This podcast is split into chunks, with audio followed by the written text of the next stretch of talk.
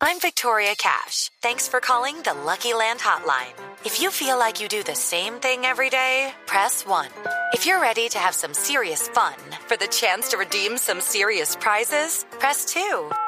We heard you loud and clear. So go to LuckyLandSlots.com right now and play over 100 social casino-style games for free.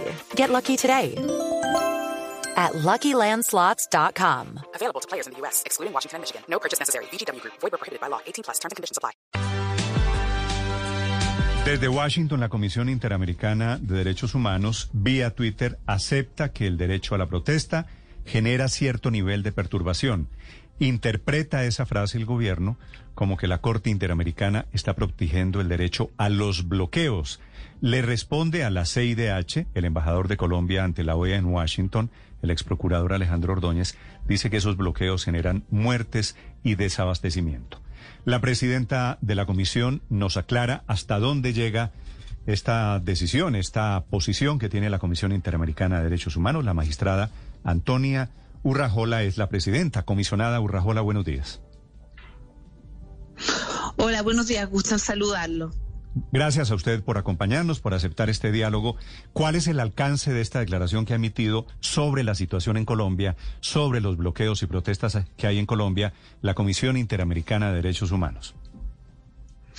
A ver, lo primero yo creo, la, la propia comisión tiene un informe temático eh, que sacó hace creo que ya dos años, precisamente sobre el derecho a la protesta, eh, porque es un tema, yo entiendo, complejo. Ahora, creo que la base fundamental que siempre hay que tener clara cuando estamos hablando de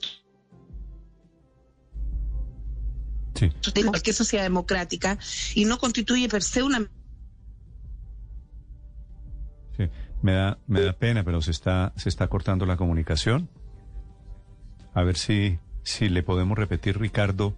Gracias, si le pudiéramos repetir la llamada, la magistrada Antonia Urrejola. Me da la impresión, Ricardo, que es chilena, ¿verdad? Sí, señor, por el acento de chilena, sí, por supuesto. Con ella se va a reunir la nueva canciller, la nueva ministra de Exteriores de Colombia, Marta Lucía Ramírez, que viaja un poco para entender esto. Felipe, ¿en el derecho internacional existe el derecho al bloqueo? yo conozca, Néstor, no que yo sepa. Por lo menos, no sé si en el derecho internacional, pero en la legislación colombiana es un delito, ¿no? Sí. Es que Entonces- por cuenta de que pasa y que lo convocan y que lo aceptan los señores del paro, dice la CIDH, es preciso tolerar que las manifestaciones generan cierto nivel de perturbación de la vida cotidiana para no privar la esencia del derecho de reunión pacífica. Pero no, no, no, no creo yo, y tal vez ahí acudo a, a, a Héctor, que Colombia haya firmado un pacto internacional en donde se consagre el derecho al bloqueo. No lo creo. Sí, No, pero- no, pues claro que no lo dice expresamente así, pero claro que la jurisprudencia de la Corte Constitucional también ha señalado que el ejercicio del derecho a la protesta, como lo dice la Comisión, pues puede generar perturbaciones en los derechos de otras personas, No, pero- no, incluido en el es- derecho de la movilización, es en el marchita, derecho a movilizarse. Es una, es una marcha que uno no Eh, puede coger el bus y que tiene que esperar media hora o ir a una calle después. Claro, claro, claro, Pero- pero claro. le y de eso ella, es de lo que está hablando la Comisión. La Eso- Comisión eso- no está hablando de un bloqueo preguntar. de 10 días. Doctora Antonia, ¿me escucha? Sí, ahora lo escucho, perdón que se cortó la señal. Sí. Le, le Eh, estaba preguntando, siguiendo- tal vez sí. volvamos a comenzar. ¿Cuál es el, el alcance de esta frase, tolerar que las manifestaciones generen cierto nivel de perturbación? Es, ¿Ustedes están eh, es- esgrimiendo, argumentando el derecho al bloqueo? No, no, lo que nosotros estamos diciendo que, el- que, el- que los bloqueos per se no son contrarios al derecho a la protesta. Una manera de, de- protestar son los bloqueos, pero, y, y- pero por supuesto hay un derecho superior, ¿cierto? Que es el derecho a la, a la- a la alimentación, los insumos médicos, que la población pueda recibir insumos básicos y por lo tanto uno de los estándares en este tema sobre el derecho a la protesta, entendiendo que es un elemento fundamental y que los bloqueos son un mecanismo de protesta en la medida, en la medida, ¿cierto? Que no se dañe eh, lo- el, derecho a la vida y otros derechos fundamentales. La- la- los estándares internacionales de esta materia lo que llaman en primer lugar es en el caso de los bloqueos a la dispersión mediante el diálogo. Lo fundamental es la Claro, dispersión pero- mediante el diálogo. pero- pero fíjese y a quienes están, déjeme, sí, lo entiendo porque he seguido las noticias, Claro. pero también quienes están ejerciendo el derecho a la protesta por, vía, eh, por la vía del bloqueo, tienen que garantizar corredores, ¿cierto?, para, la distribución ininterrumpida de alimentos, de insumos médicos y otros insumos básicos para la población. Entonces aquí hay una obligación de ambas partes. Por una parte, la obligación del Estado y las fuerzas de seguridad de, de dialogar para una dispersión, favorecer todos los aspectos del diálogo y no inmediatamente dispersar estos bloqueos mediante el uso de la fuerza pública. Y es fundamental el diálogo con la parte. Y a su vez, quienes están ejerciendo el derecho a la protesta por el bloqueo no pueden impedir el paso absoluto de cualquier de cualquier camión, etcétera, que, finalmente lo que hace es dañar a la población en el acceso a sus insumos básicos. es un equilibrio donde el diálogo es fundamental. Usted que ha visto las imágenes de estos bloqueos, llevamos con carreteras taponadas no durante días, semanas. Se está bloqueando el acceso a alimentos. Hay ciudades que no tienen combustibles esta mañana. En plena pandemia no pueden llegar las vacunas, no llegan los tratamientos, no llega el oxígeno. ¿Usted cree que hay un límite entre una cosa y otra? O es decir, estamos hablando de qué clase de bloqueos? Precisamente por eso le digo yo, aquí hay una obligación de ambas partes, el, eh, Estado, la fuerza pública, de intentar hacer un diálogo y no inmediatamente dispersarme ante la fuerza. Nosotros cuando hemos visto en otros países este tipo de bloqueo, donde llega la fuerza pública e inmediatamente dispersa a través del, del uso de distintos tipos de armas, lo que siempre vemos finalmente son muertes. Y lo que se tiene que evitar en este caso es que existan muertes. Pero a su vez, quienes están haciendo estos bloqueos tienen la obligación de concertar corredores y esa también es una obligación y nuestro llamado por lo tanto es a ambas partes. Por una parte al Estado a, mantener un diálogo y continuar insistiendo eh, eh, en, el diálogo y en concertar estos corredores humanitarios. Y quienes están bloqueando tienen la obligación de dejar pasar ambulancias de dejar pasar las vacunas insumos médicos alimentación combustible porque las ciudades tienen que seguir funcionando. Uno puede entender que dentro del derecho a la protesta hay distintos tipos de presión uno de los cuales es precisamente eh, los bloqueos pueden llegar a ser pueden llegar a ser una vía eh, legítima del derecho a la protesta si es que interrumpen el tráfico o algunas actividades comerciales. Lo que no pueden hacer, cierto, es interrumpir el insumo de médicos, el insumo de alimentos. Entonces nuestro llamado es que existan eh, corredores humanitarios y eso es fundamental. Y ahí, claro, si no hay un diálogo, se tienen que tomar medidas, pero esas medidas tienen que ser de manera adecuada, tienen que ser medidas progresivas, cierto, y proporcionales eh, entonces nuestro llamado es un poco a la a, la calma ambas partes, a concertar diálogos. Yo sé que es muy complejo lo que está pasando y a veces es fácil decir estos principios cuando no se está en el terreno, pero nosotros conocemos hechos donde se ha logrado dialogar, donde las partes han dialogado y dejan pasar, ¿cierto? Ambulancia, vacunas en este caso. Y es lo, fundamental es el diálogo, que entiendo que es lo que está sucediendo hoy día en Colombia y esperamos que en ese diálogo uno de los temas fundamentales sea cómo enfrentar esto de los bloqueos y quienes están haciendo uso de los bloqueos entiendan la necesidad de respetar los corredores humanitarios. Eso es fundamental. Sí, doctor Rejola, lamentablemente esos corredores humanitarios se han habilitado en algunos puntos del país, pero no es algo generalizado. Hay uno en el suroccidente del país, hay otro en el sur de Colombia, hay otro en la región fronteriza con Venezuela, pero no son la norma. Y como lo hemos venido reportando, pues hay desabastecimiento de, de productos básicos, hay dificultades para que lleguen medicamentos.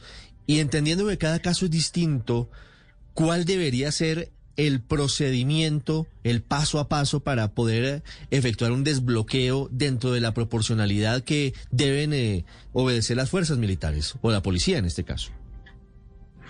Eh, sí, la policía, la comisión y los estados interamericanos sobre el uso de las fuerzas militares. Yo creo, bueno, el primer paso es, la dispersión mediante el diálogo, como yo lo he señalado. Eh, y ahí el llamado obviamente no es solo a las policías y al, gobierno, sino obviamente a quienes están haciendo estos bloqueos sin aceptar los corredores eh, humanitarios. Eso es un, mi, llamado, por lo tanto, no es solo al Estado, mi llamado es en aquellas zonas donde hay bloqueos absolutos, donde no se está permitiendo estos corredores humanitarios.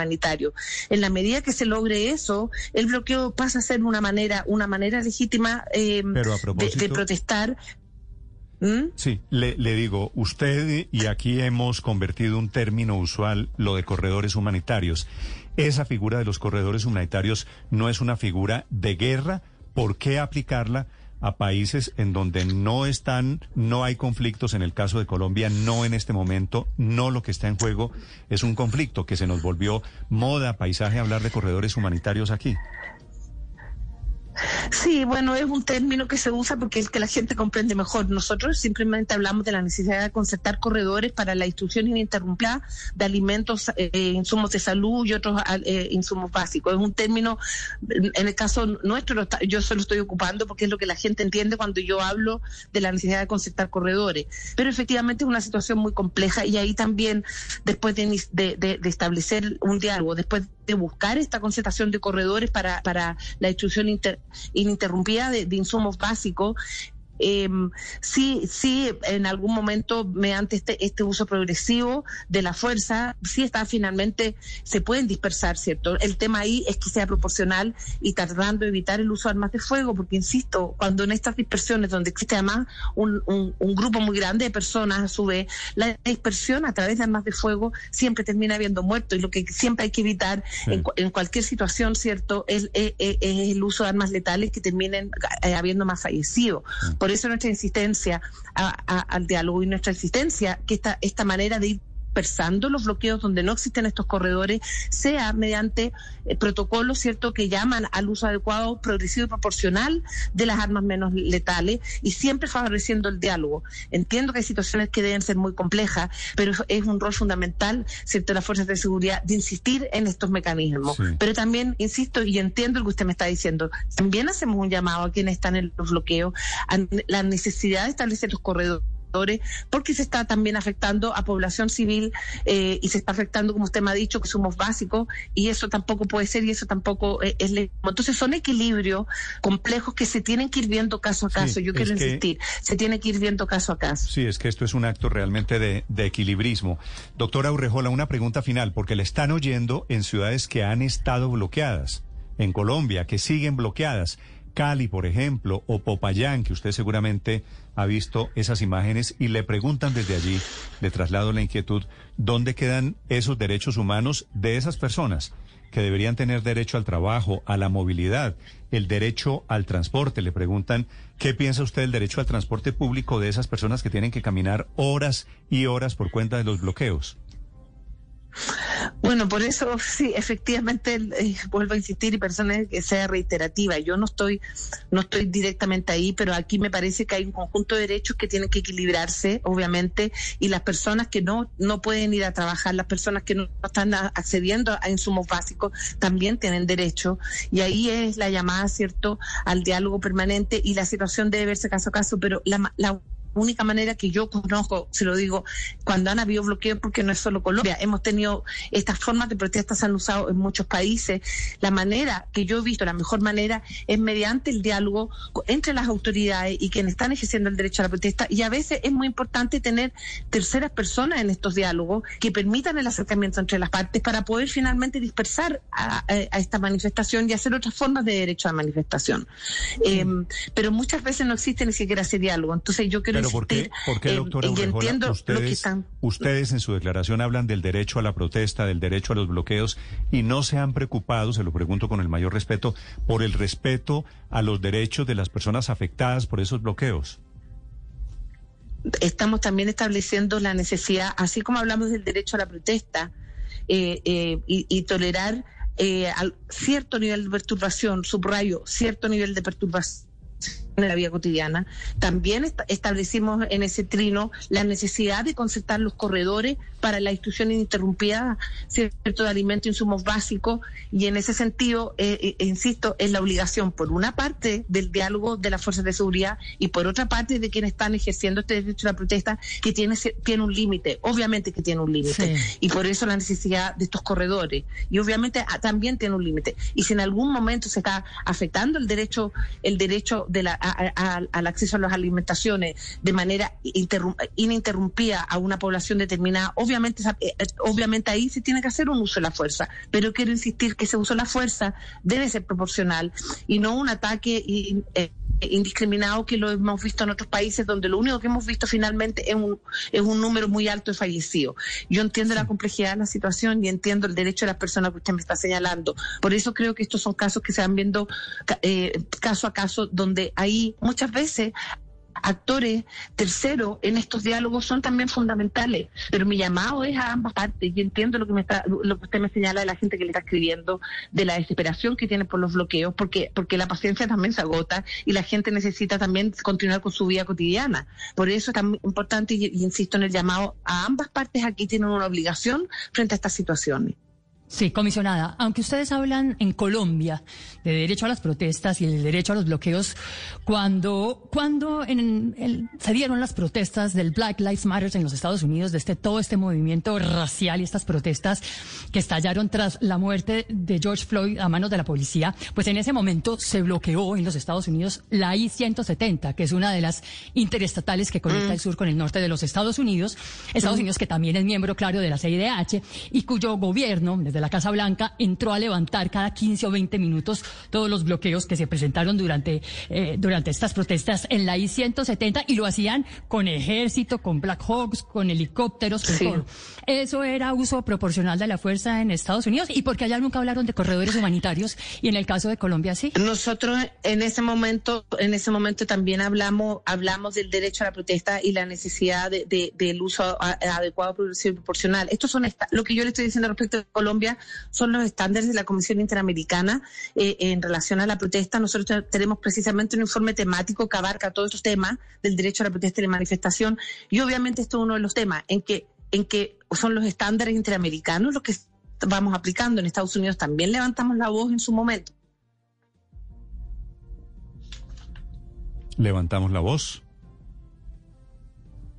Doctora Urrejola, bueno, desde Washington es la presidenta de la Comisión Interamericana de Derechos Humanos, hablando de esta decisión, de esta posición de la Comisión sobre el tema de los paros y de las protestas. Si me escucha, le agradezco, doctora Urrejola. Eh, muchas gracias. Yo, yo quería aprovechar ya que usted me está diciendo esto, Sí. que desde la perspectiva de la Comisión en esta situación tan compleja, una de las razones por las cuales la Comisión está pidiendo una visita a Colombia es precisamente para ver situaciones como esta.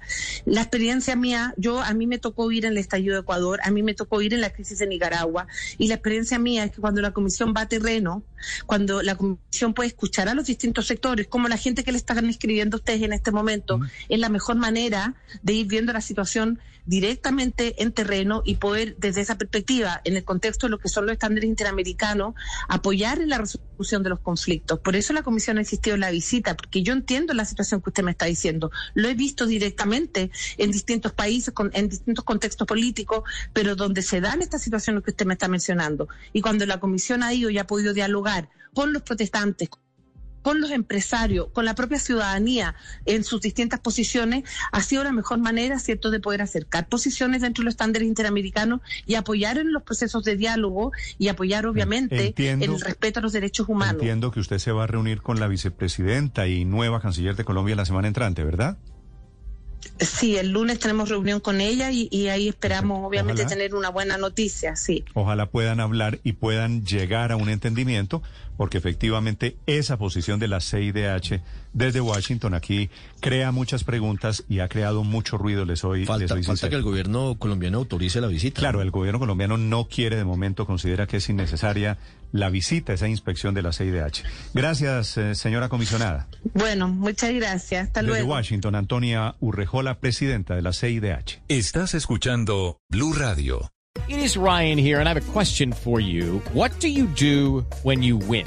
Like, are you a fist pumper? A woohooer, a hand clapper, a high fiver. I kind of like the high five, but if you want to hone in on those winning moves, check out Chumba Casino. At chumbacasino.com, choose from hundreds of social casino style games for your chance to redeem serious cash prizes. There are new game releases weekly, plus free daily bonuses. So don't wait. Start having the most fun ever at chumbacasino.com. No purchase necessary. Group. Void were prohibited by law. See terms and conditions. 18 plus.